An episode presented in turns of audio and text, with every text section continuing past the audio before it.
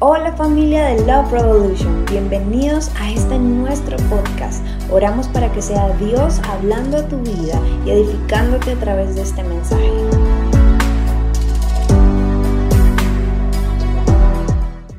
Filipenses capítulo 2, versículo 6, y si me regala un poquito de brillo, dice, aunque era Dios, no consideró que el ser igual a Dios fuera algo a lo cual aferrarse.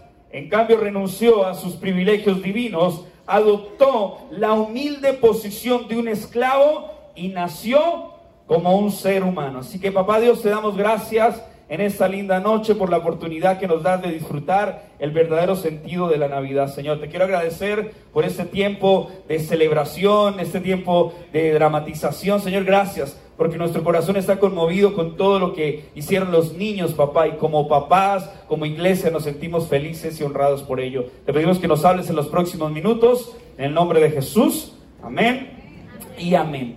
Este pasaje dice que aunque Jesús está hablando, era Dios, no consideró eso como cosa alguna a que aferrarse, sino adoptó una humilde posición y en cambio dice, renunció a sus privilegios divinos, adoptó la humilde posición de un esclavo y nació como un ser humano.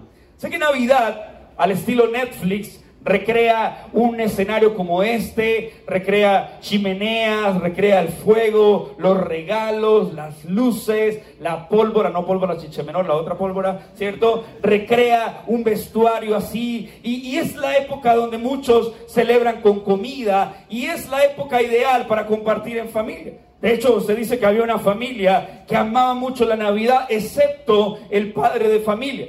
Para él era absurdo, era ridículo, era absurdo y demasiado incoherente pensar que Dios siendo Dios tomara, adoptara la forma de un ser humano para salvar la humanidad. Él no le concebía. En su intelecto, en su raciocinio, él no consideraba eso como una opción.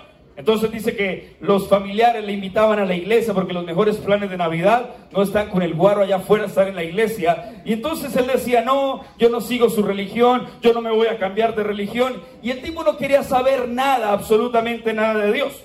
En ese momento la familia convenciéndolo para que vaya a la iglesia y no quisieron. Entonces decidieron optar por ir solos a la iglesia. Esa noche era una noche super mega contra hiper archi extra ultra macro prenta fría, era una noche donde nevada y él se quedó solo en la casa. Y entonces mientras los familiares se fueron para la iglesia, el tipo se quedó en casa, empezó a idear su plan a través de Netflix, pero observó que había un ruido en la parte de afuera de su cabaña. El hombre se asoma, la ventana está humedecida, está nevando afuera y observa que hay unos felinos, unos gatos que están en la parte de afuera. El hombre empieza a hacerle como todos los dueños de gatos. ¿Cuántos papás de gatunos hay aquí? Muy bien, empezó a hacerle michín, michín, michín. Mi ringo, mi ringo, mi ringo, ¿cierto? Entonces empezó a usar las maneras de llamar un gato para que los gatos entraran a su casa, porque si no los gatos se iban a congelar empezó a golpear la ventana, empezó a gritarles, empezó a hacerle gestos, empezó a hacerles muecas y los gatos no querían entrar. Entonces el hombre se puso una chamarra, un abrigo abrigado, eh, un abrigo abrigado, sí, un, un saco abrigado, y decidió salir de la cabaña para salvar a los gatos.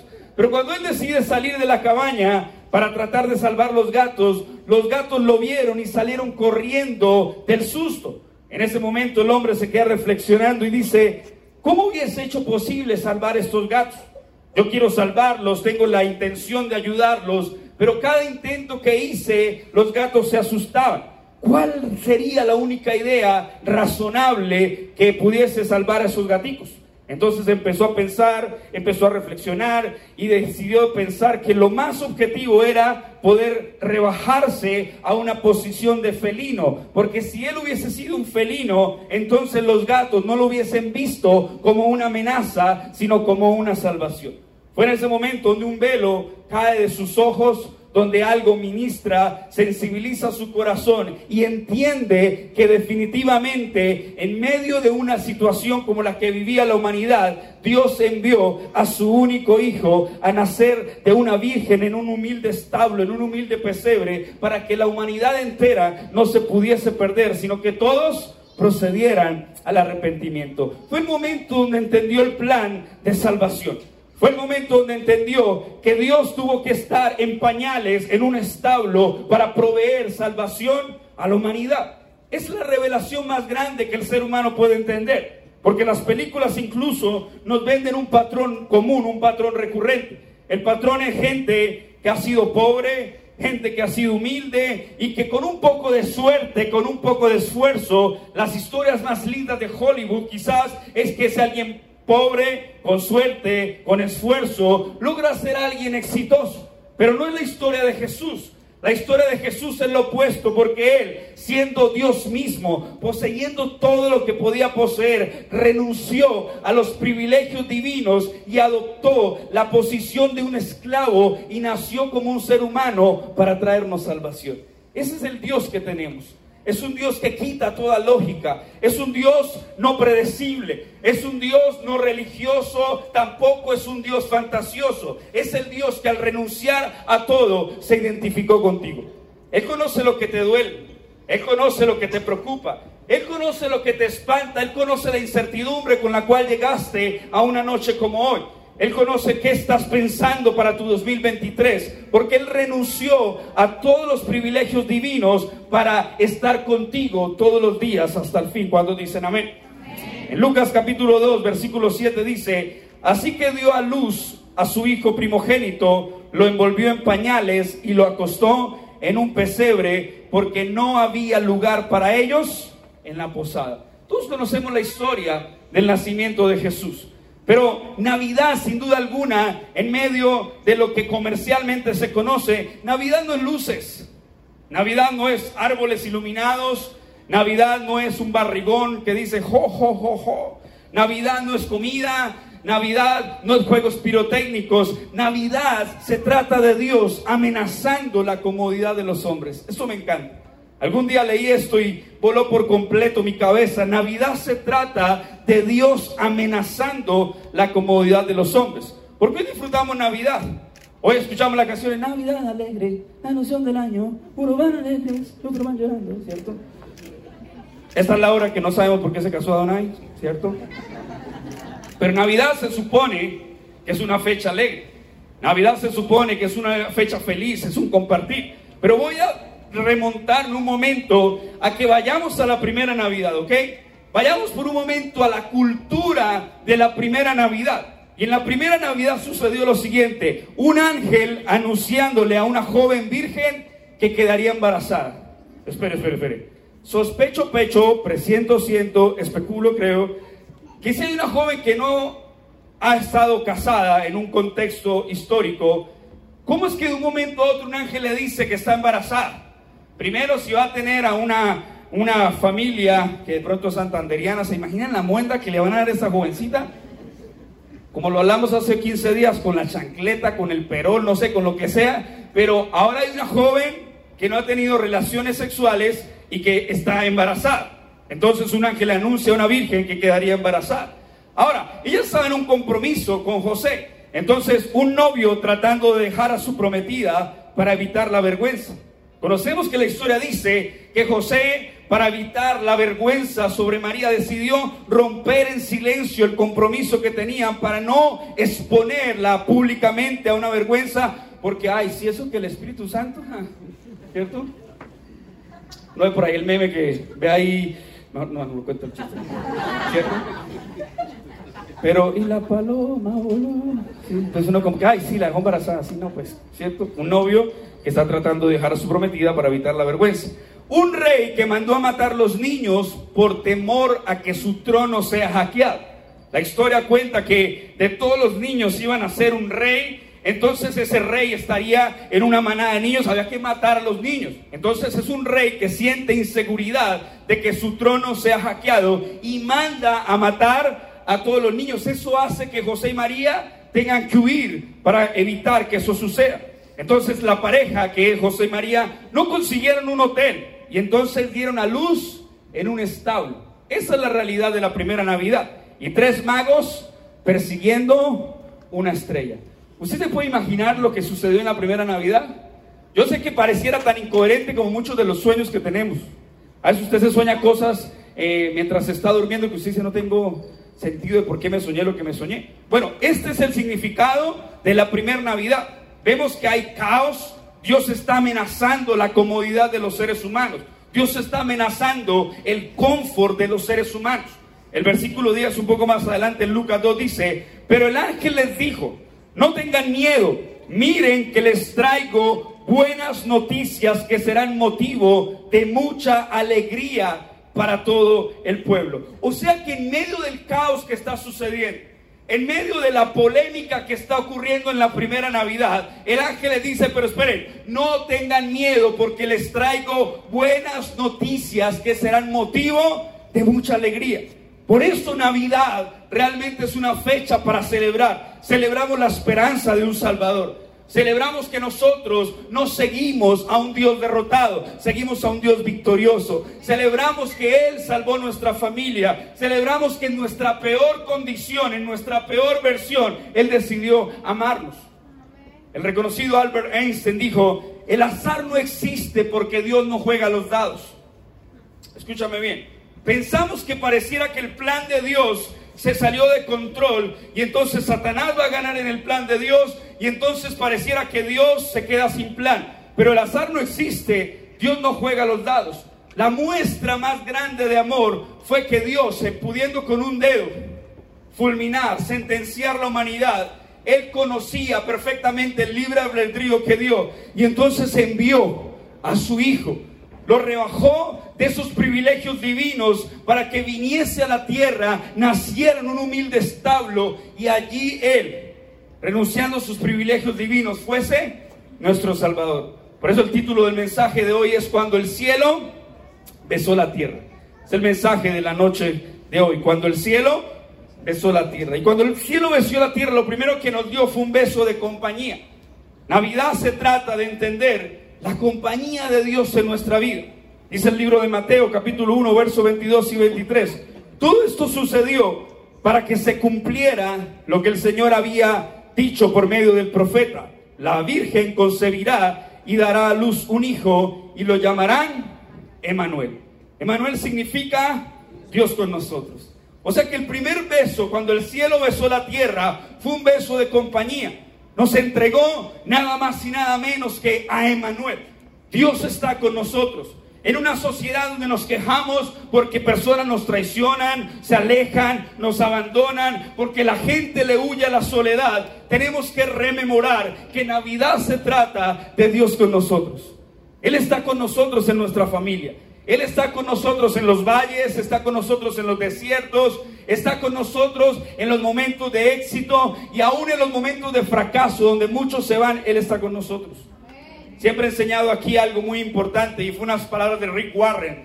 En momentos difíciles no hay palabras, pero está la palabra. No hay un manual que nos diga cómo salir de los momentos difíciles, no hay un manual, pero está Emanuel. Dios está con nosotros. Esa es la alegría que tenemos en Navidad. Saber que Dios conoce, porque la Biblia dice Jeremías que Él es varón de dolores, experto en quebrantamiento, conocedor del dolor más profundo. Así que no sientas en la vida que estás solo, que estás sola, porque Emanuel, Dios está contigo en cualquier situación que puedas estar atravesando. Isaías capítulo 7, verso 14 dice un momento muy similar y es el siguiente. Dice, por eso el Señor mismo les dará una señal. La Virgen concebirá y dará a luz un hijo y dirá Emanuel, que significa Dios con nosotros. Los dos pasajes se asemejan muchísimo. Pasajes de los cuales tenemos que recordar hoy que aunque muchas personas quizás, y lo digo con mucho respeto, están migrando en busca de la felicidad, están migrando en busca de nuevas oportunidades. Es normal que exista un caos, ¿verdad? Pero no sé si escuchaste la canción que Carlitos estaba hablando. Oigo al cielo gritar, algo nuevo empezó. Navidad es un nuevo comienzo y ahorita voy para allá. Navidad es entender que no importa si las cosas no están del todo bien, no importa la amenaza que puedas estar disfrutando, viviendo más bien, no importa lo que digan las noticias, no importa el dictamen médico, el Señor prometió estar contigo. Jesús dijo, prometió estar contigo todos los días hasta el fin. ¿Hay alguien aquí en esta noche que esté creyendo eso? ¿Cierto? Si le hago un poquito las luces, por favor, del público. necesitamos entender que el beso que Dios nos dio fue un beso de compañía. Y ese beso de compañía es un beso que nos acompaña en los momentos difíciles. De hecho, en tu peor soledad, Dios es tu dulce compañía. Él está contigo en cualquier situación. Navidad es entender que Jesús nació en un pesebre, entregó su vida en una cruz para entregarnos salvación. Y entre el pesebre y la cruz hay una historia de amor. Entre el pesebre y la cruz hay una historia que a todos los que estamos en este lugar nos beneficia por completo. De hecho, el libro de Salmos es parte de la cultura de la iglesia. Dice que Dios ubicó a solitarios en familias. Así que una vez recibes a Jesús y lo haces nacer en el pesebre de tu corazón, nunca más estarás solo. Nunca más estarás solo.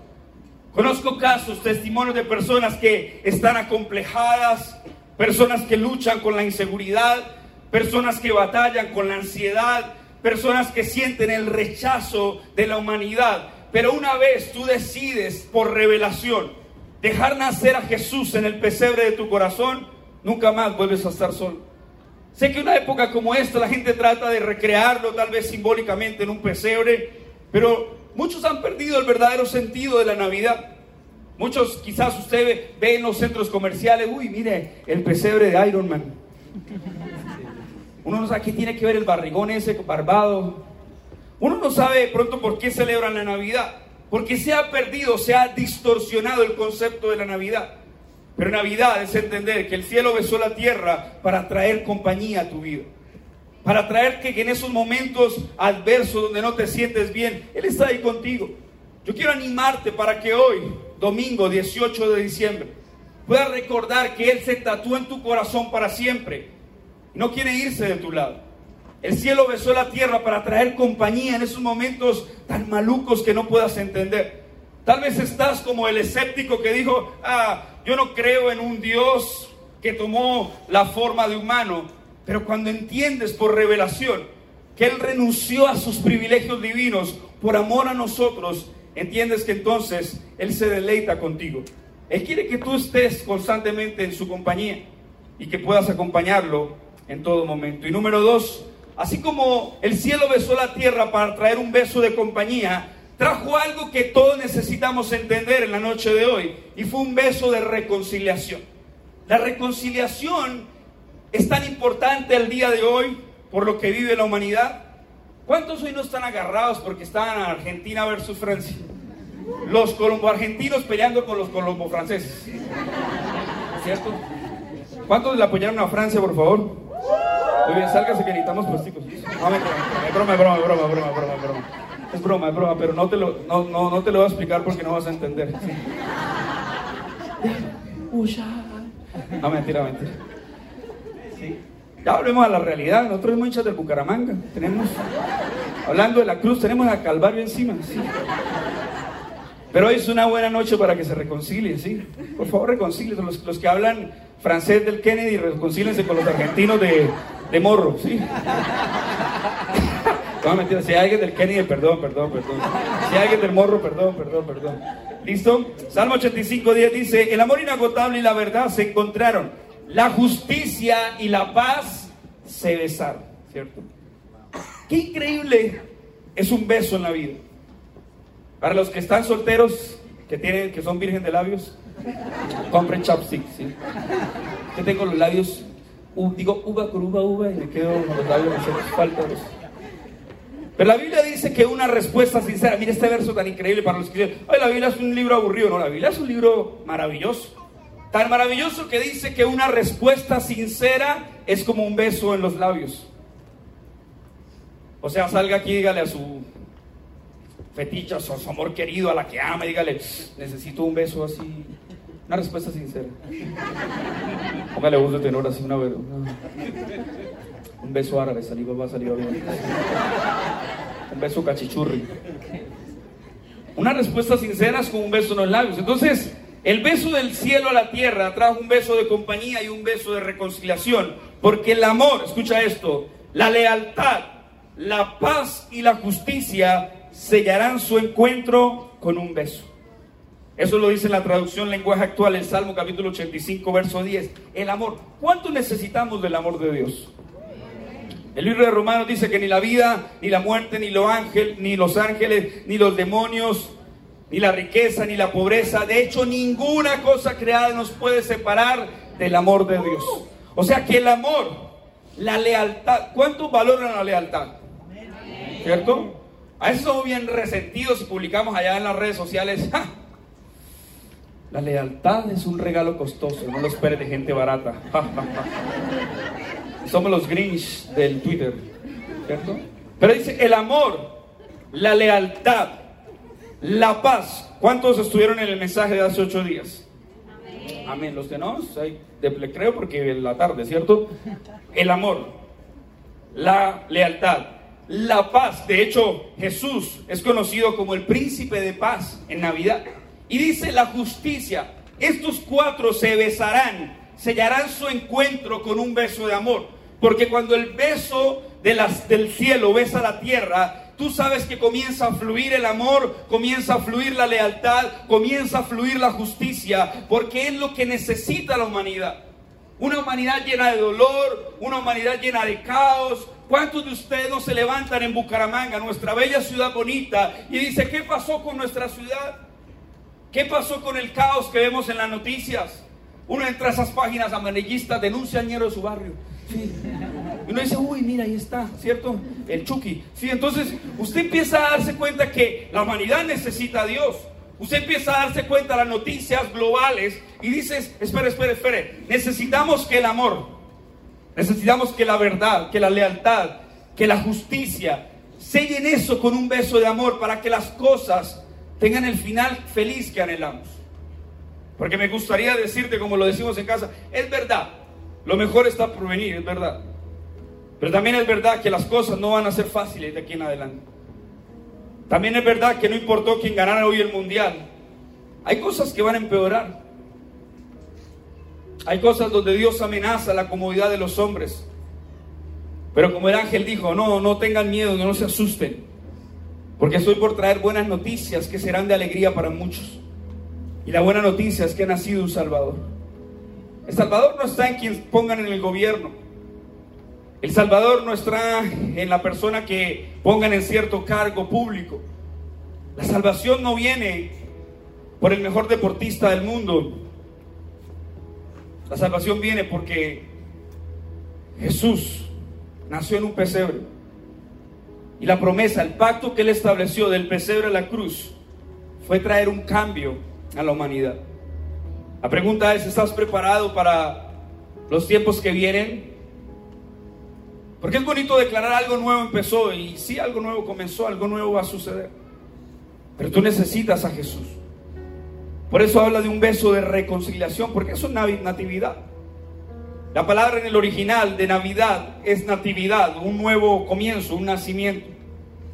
Y tú necesitas un nuevo comienzo.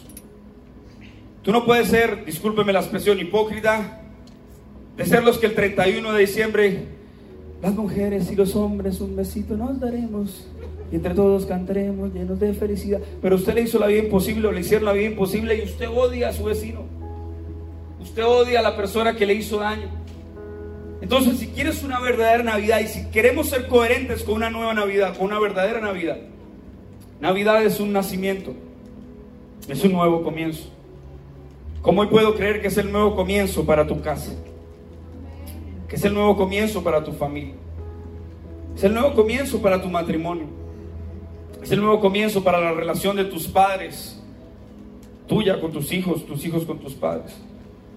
Es una nueva relación. Yo no sé si estás captando en tu corazón, pero eso significa Navidad, volver a empezar. Y quizás lo más importante, volver a empezar con Dios. Que tengas un nuevo nacimiento con Dios. Que no nos preocupes como iglesia y que estemos en enero. ¿Y qué pasó? No, ese se pegó una emborrachada el 24, el 31. Y está por allá, mejor dicho. ¿No? Ayer estuvimos en una actividad de voluntarios y qué increíble fue tener a chicos que han luchado por tanto tiempo con las drogas, con el alcohol, y verlos felices. Estaban felices y ni siquiera tenían una copa de trago, no estaban fumando nada, porque no es lo que se tengan que meter en su cuerpo para ser felices. Esa es la falacia que nos vendió la humanidad. Estaban parrandeando, y le digo con mucho respeto, sí, pues aquí en Bucaramanga no pasa, aquí en la iglesia no pasa. Y estaban, ah, por ahí chorando chispú, chispú, chispú, ¿Sí? Foto, foto, foto. Y salen así con el diseño sonrisa, dientes, de chicles. ¡Ay, ay, ay, ay, De la foto. Cojan el guaro y. Ahora sí, ahora sí. Sí. Este es el elemento que nos hace felices. Pensé que podía hacerte más feliz incluso la persona que estaba compartiendo contigo. Pero ¿cuántas personas en enero no están? Ah, le fallé a Dios. Perdí mi hogar. Perdí mi matrimonio. Perdí mis hijos. Simplemente por no tener el dominio propio para vivir una Navidad como lo debe ser. Pero la buena noticia, y cierro con esto, es que ese beso de reconciliación, ese es lo que el cielo besó a la tierra para que tú y yo disfrutemos la verdadera Navidad. Cantares, capítulo 1, verso 2 dice, ah, si me besaras con los besos de tu boca, grato en verdad es tu amor más que el vino. ¿Te puedes imaginar esta relación tan linda? Dice, ah, si me besaras con besos de tu boca. Gritó grato, en verdad, es tu amor más que un vino. Así que cierro con lo que dijo C.S. Lewis. Hubo una vez en el mundo un pesebre y en el pesebre alguien más grande que todo el mundo. Esta es la verdadera naturaleza, realidad de la Navidad. Quiero que te pongas en pie, por favor.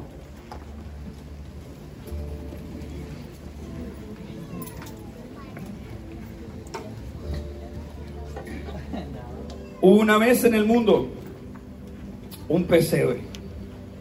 Y en el pesebre alguien más grande que todo el mundo.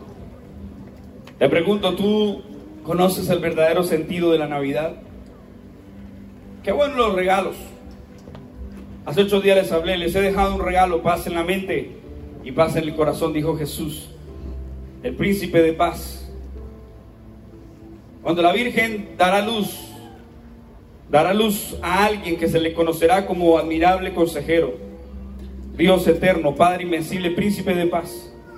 Es el Dios que tenemos. Y no te distraigas con los niñitos que hay por ahí, son babies. Pero quiero que no te dejes robar el verdadero sentido de la Navidad. Quiero orar, pero quiero que ese amor, ese beso de reconciliación esté contigo en esta mañana. Así que cierres tus ojos, por favor. Y Señor, yo te doy gracias por esta tarde.